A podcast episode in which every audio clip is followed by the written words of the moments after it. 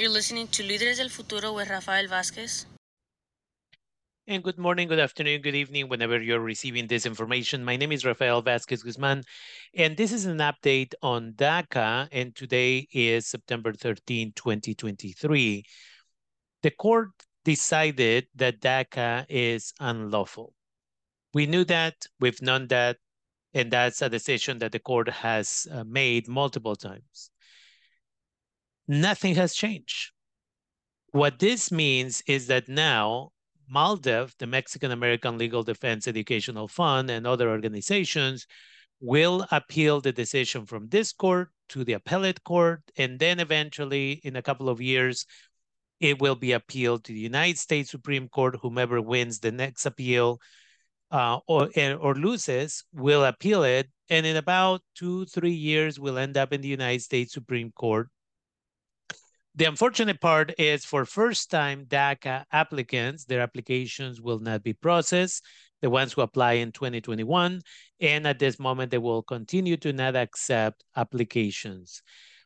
But for people who already have DACA, we just want to make sure that you understand that you will continue to renew your DACA.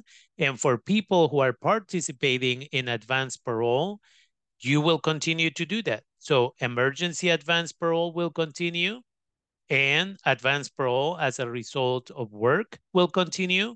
And for those of us who are working with us in Líderes del Futuro Avanzando, we continue to prepare for our March visit. This is the educational advanced parole, where we are going to go to Mexico City from March 16th through March 23rd. So nothing has changed in the situation. Um, and so we just wanted to take a moment and let you know because we are getting a bunch of emails, a bunch of phone calls, a bunch of text messages, and other messages on Facebook and other places from people saying, is my DACA at risk? Again, if you have DACA, you will be able to renew it. Líderes del Futuro, in the area of Sonoma County, we do DACA renewals every weekend on Saturday afternoons. And again, for advanced parole, we took 24 individuals to Mexico City. We collaborated with major organizations in Mexico City, and we will continue to expand our program. And our program in March will be an educational program again. It's going to last about five to six days. Again, March 16th is when we take off. We should be back on March 23rd.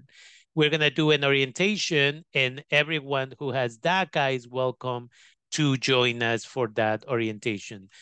We do not limit or advance parole for educational purposes, which focuses on the mental health of DACA recipients and the cultural knowledge that we all need to have. And we don't limit it to individuals who have DACA in Sonoma County, so we will take people from Marin County, Mendocino County, Napa County, and other counties in Northern California. As far as we know, this is the only a program in Northern California that has established an educational advanced parole program. Again, we collaborate with major organizations, educational organizations. Our goal is to educate about the mental health uh, for DACA recipients? How do you cope with anti-immigrant sentiments and much more? And at the same time, part of that is understanding and learning about your roots. So if you're Mexican and you have DACA, you're welcome to join us. If you're from El Salvador, Nicaragua, Guatemala, or some other place, you can also join us in this program because the training on anthropology by planning ahead, we can have multiple trainings so that you too can learn about your indigenous and ancestral knowledge, your ancestral background. This program is going to take us to learn about mental health, anthropology, uh, healing using herbs through something that is called curanderismo, and we're also going to visit a couple of key locations, including Xochimilco, where we're going to meet and have discussions about the axolotl and multiple other pieces that are important. And so, again, we wanted to just update you. DACA continues where it was. And again, MALDEF and other organizations will continue to appeal it. And it will continue to be in federal court for years to come. So no worries, you continue to have employment. Again, we just also want to remind you that DACA needs to be renewed six months ahead of expiring. And for those of you who have wonderful and powerful and intelligent phones, again, the best thing that you can do is when you get your new DACA card, you automatically go to your phone and you put a reminder for six months before it expires. And that way you don't run late in renewing it.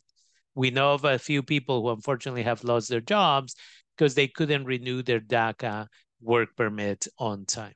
But again, if you have emergency advance parole, a family member, grandma, grandpa, for example, are sick, uh, you can do emergency advance parole. You can refer to a video we put on our YouTube channel a few months ago that it's that says the benefits of DACA, and that will explain emergency advance parole that way. And then again, because of work, that means that in your job, your employer writes a letter that says, or company is affected if this individual doesn't travel to whatever other country in the planet to promote our business, for example. And as a result of that, you can do that.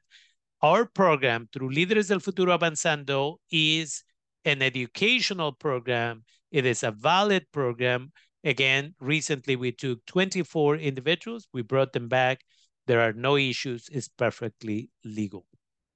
And so if you're interested in learning more about that program, you can email us, líderes del futuro at yahoo.com, líderes del futuro at yahoo.com. And then we will add you, we will send you the link so you can join us on October 6th at 7 p.m. to learn more about this program. And with that, my name is Rafael Vázquez Guzman.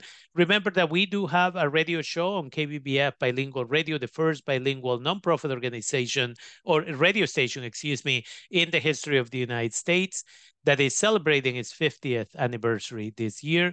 And again, we are there on Thursdays from 5 p.m. to 7 p.m.